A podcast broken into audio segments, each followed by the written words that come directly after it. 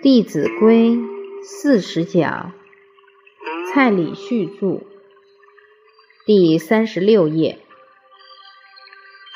当我们已经选对了对象，接下来要经营，要取得共识。家庭里面第一件大事是要把孩子教育好。所谓“至要莫如教子”。我们来思考一下：假如夫妻双方地位都很好，也很有财富，但是孩子每天在外游手好闲，他们的后半辈子会不会好？不可能。不只是普通家庭要把孩子教好，我们几千年来的帝王也认知到。把下一代教好很重要，所以他们登基第一件最重要的事是立太子。他们也希望他们的朝代可以长治久安，而太子正，则天下才会正。所以他们都是找来全国最好的老师来教导他们的孩子。当夫妻之间取得这样的共识，就会很好配合。五伦关系当中，夫妻伦叫夫妇有别，夫妇是道，有别是德。别在哪里？别在责任不同。古时候是男主外，女主内，家庭有两大主轴，第一个是物质生活，第二个是精神生活。男主外，把经济问题、物质问题解决；女主内，把精神生活、把孩子教育好。现在很多都是夫妻一起出去工作，教育孩子留给谁？老人、保姆、老师、外劳、外籍劳工，好多。所以现在有个新的名词叫做代理父母。有些老师下完课就把孩子送到安亲班，只专门在课余时间和假期照顾小朋友的机构。还有一个代理父母，也是很多家长都会聘请的电视。现在还有电脑。诸位朋友，当我们赚了很多钱，这些钱是不是你一直都能够留在身边？我们要了解，财为五家共有。火灾要你的钱，水灾要你的钱，贪官污吏要你的钱，小偷强盗要你的钱。这四个还不够力量，最后一个最厉害，叫不孝子孙。你赚的很辛苦，他花的很痛快。所以，假如你这边在赚，他那边在漏财，那是守不住的。当我们都是用代理父母教孩子，到最后孩子不懂事，你可能一辈子都要担心，可能会得抑郁症。我们来看一下现在小孩子的教育情况。首先看看安亲班的情况。我曾经深入去观察一种现象：全班前十名的孩子，差不多一半有补习，一半没有补习。有补习的孩子，他们上课比较不专心，觉得自己已经在补习班里面学过了，还会拍拍旁边的同学说：“那个我已经学过了。”那不得了。求学问最重要的就是要专心专注。当他开始对求学变得轻慢，败相已露。补习班已经上过的课，他不专心；课上教新的内容，他也不专心。他会想补习班老师还会教。这样的同学，我还发觉他们在考试前夕都会抱着几张纸在那里猛读。哪几张纸？补习班老师帮他们整理的重点。读书谁帮他们读？都是这些老师。考前他们很认真的背，然后考完试马上说解脱了。我在想，两三天就把这些知识都忘得一干二净了。没有补习的，他们都是两个两个的在一起。来，我整理了一些重点，我问你。看你会不会，你也问我看我会不会，都老老实实自己画重点，在画重点的过程中，已经在积累做学问的能力了。所以很多觉得只要花钱就会有效果，但是花了钱也没有。去看看孩子是不是真的学到东西。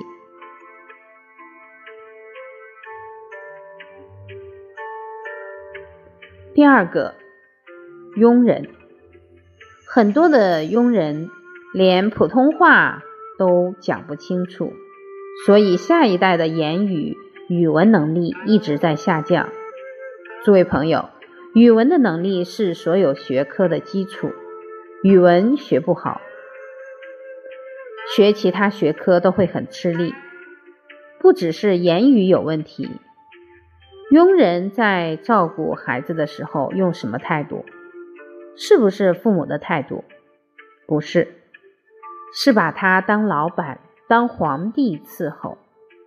很多佣人带出来的孩子要出门，往小椅子上一坐，双脚一摊，要让佣人帮他穿袜、穿鞋子，生活能力很差。这样的孩子，父母生意一失败。他可能会饿死。富贵不可长保。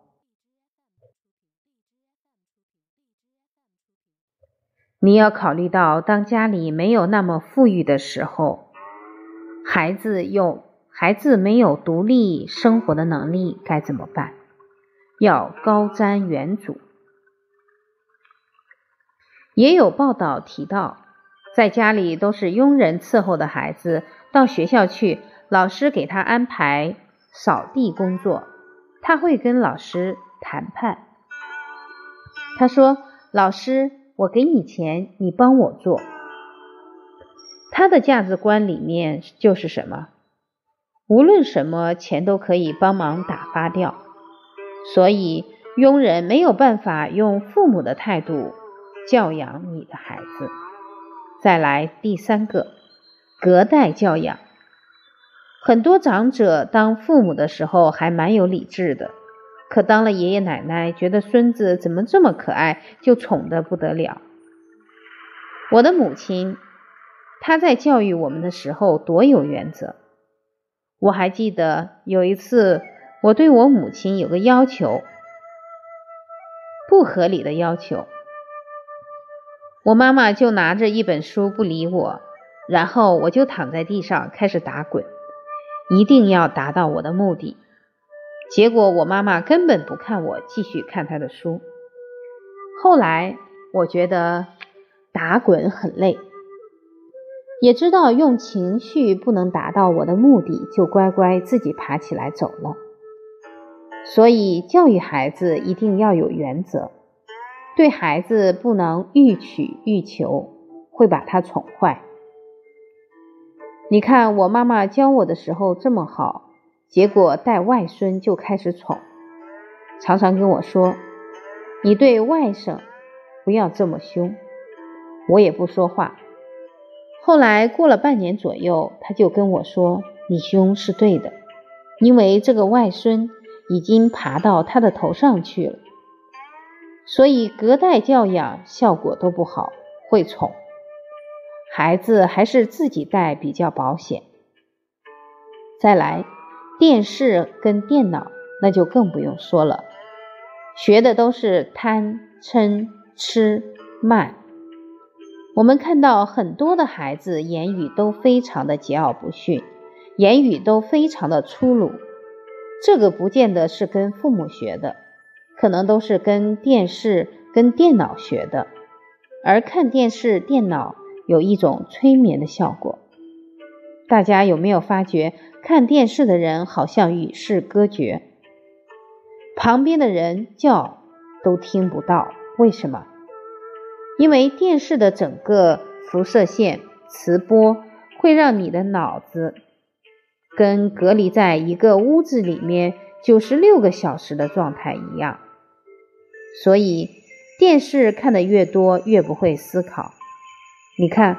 为什么很多很贵的商品都喜欢打电视广告，愿意为此花大笔大笔的钞票？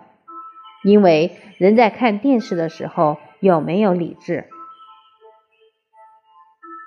因为人在看电视的时候没有理智，看那个 S A two，看那个 S K two，插下去。脸马上就变得晶莹剔透、望眼欲坠，就去买了。我们网站上有一篇文章叫《电视带大的儿童》，大家可以去看看。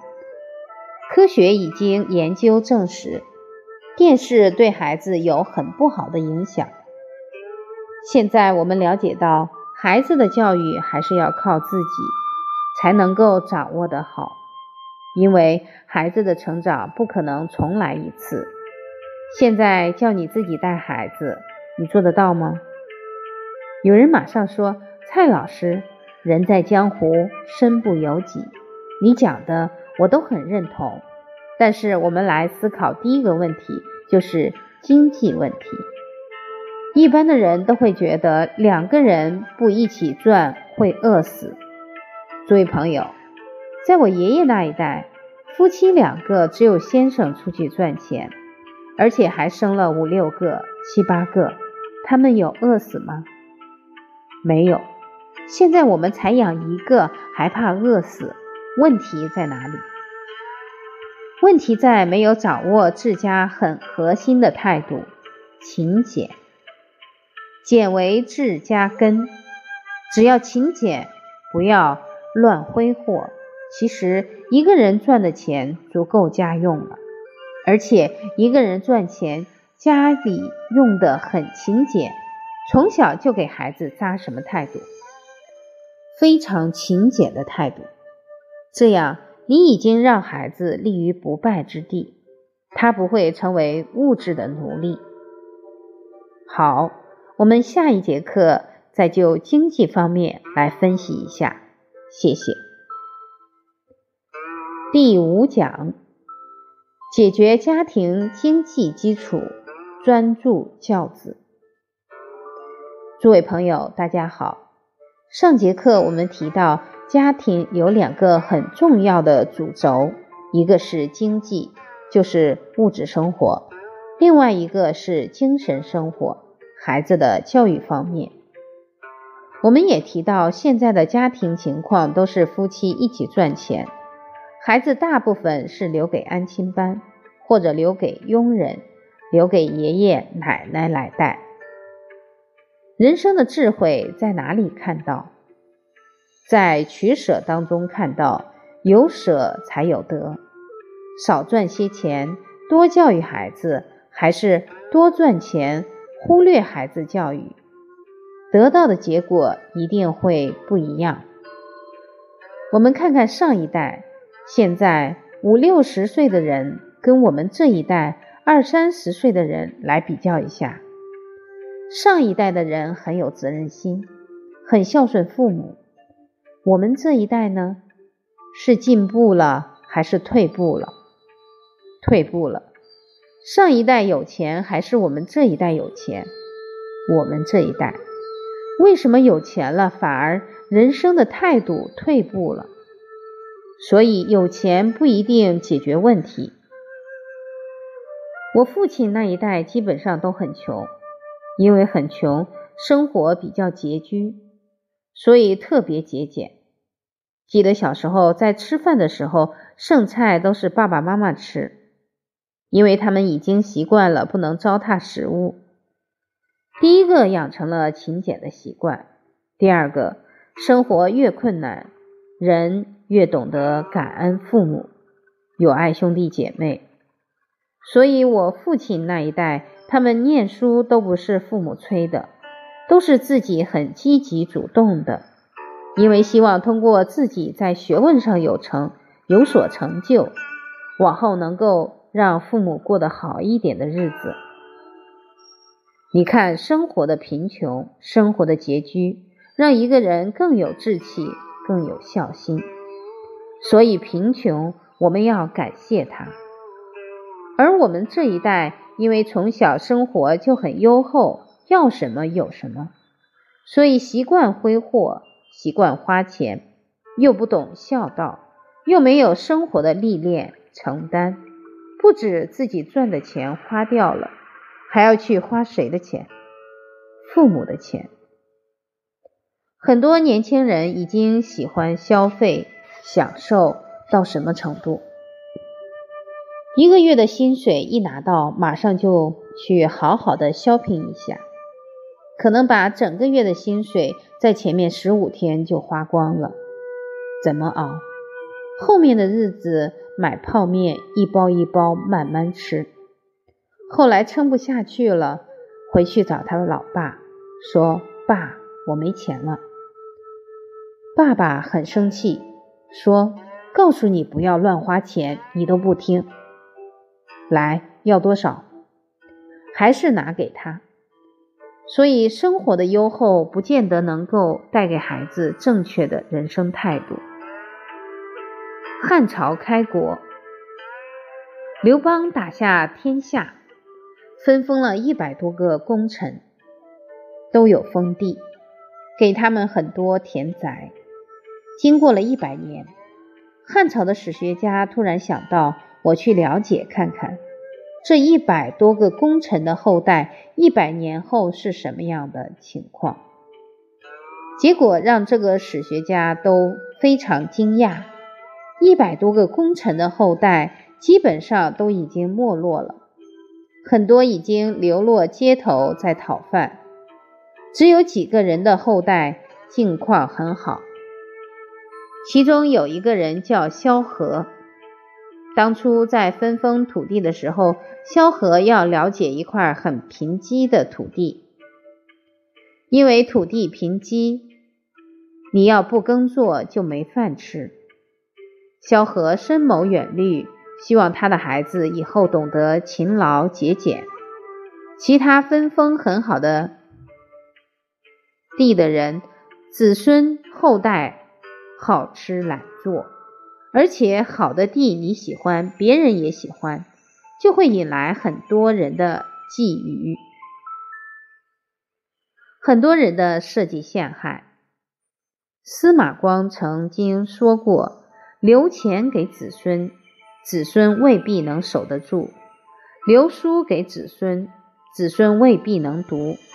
不如冥冥之中留阴德，以为子孙长久之计。”易经也有一句很重要的教诲：“积善之家必有余庆。”阴德一定可以庇荫后代，阴德不止在往后可以庇荫后代。当我们在行善，当我们在立身行道时，已经给了下一代最好的身教。我父亲那一代，因为生活比较拮据，有五个兄弟姐妹。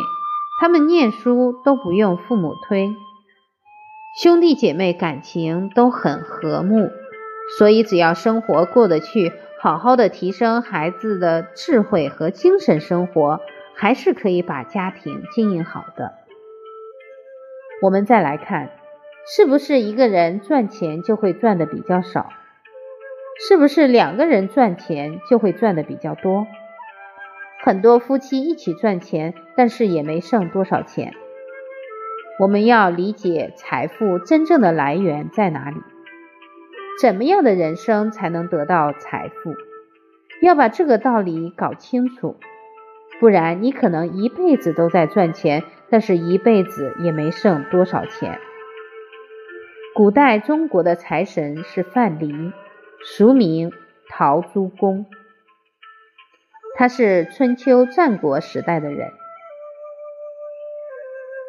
范蠡跟文仲辅佐越王勾践，然后复国。后来范蠡就跟文仲说：“越王勾践可以共患难，但是不可以同富贵。”范蠡很会看人，所以会看人很重要。不会看人，可能一辈子都会受到很不好的影响。文仲不会看人，他看到荣华富贵就要来了，不愿意放下。后来越王勾践就赐文仲自杀。范蠡隐姓埋名，开始做生意。从小生意开始做起，做了没多久，发了大财。范蠡马上把这些财富通通捐出去。过了几年，他又发财了，他又把钱通通捐给那些贫穷困苦的人。之后再从小生意做起。历史上记载他三聚财，三善财。